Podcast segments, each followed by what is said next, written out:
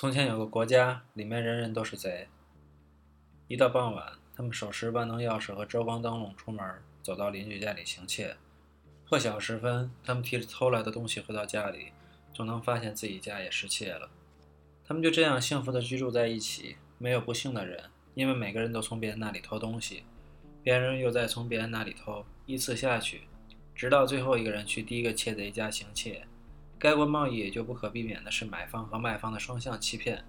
政府是个向臣民行窃的犯罪机构，而臣民也仅对欺骗政府感兴趣，所以日子倒是平稳，没有富人和穷人。有一天，到底是怎么回事也没人知道。总之是个老实人到了该地定居。到晚上，他没有携带提灯的出门，却待在家里抽烟看小说。贼来了，见灯亮着，就没敢进去。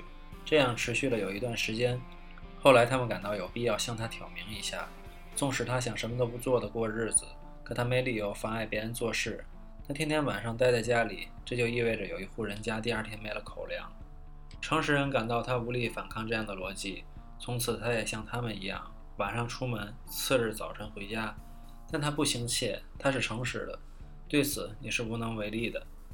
他走到远处的桥上，看河水打桥下流过。每次回家，他都会发现家里失窃了。不到一星期，诚实人就发现自己已经一文不名了。他家徒四壁，没任何东西可吃。但这不能算不了什么，因为那都是他自己的错。不，问题是他的行为使其他人很不安，因为他让别人偷走了他的一切，却不从别人那儿偷任何东西。这样，总有人在黎明回家时发现家里没被动过。那本该是由诚实人进去行窃的。不久以后，那些没有被偷过的人家发现他们比人家更富了，就不想再行窃了。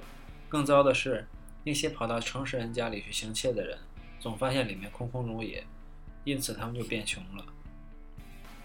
同时，富起来的那些人和诚实人一样，养成了晚上去桥上的习惯。他们也看河水打桥下流过，这样事态就更混乱了，因为这意味着有更多的人在变富，也有更多人在变穷。现在，那些富人发现。如果他们天天去桥上，他们很快也会变穷的。他们就想，我们雇那些穷的替我们行窃吧。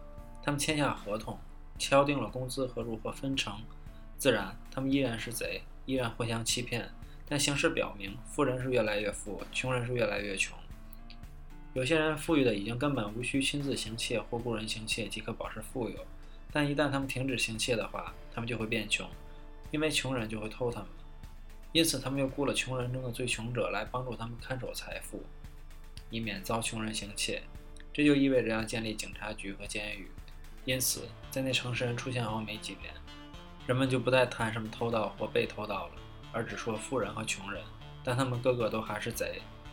唯一诚实的只有开头的那个人，但他不久便死了，饿死的。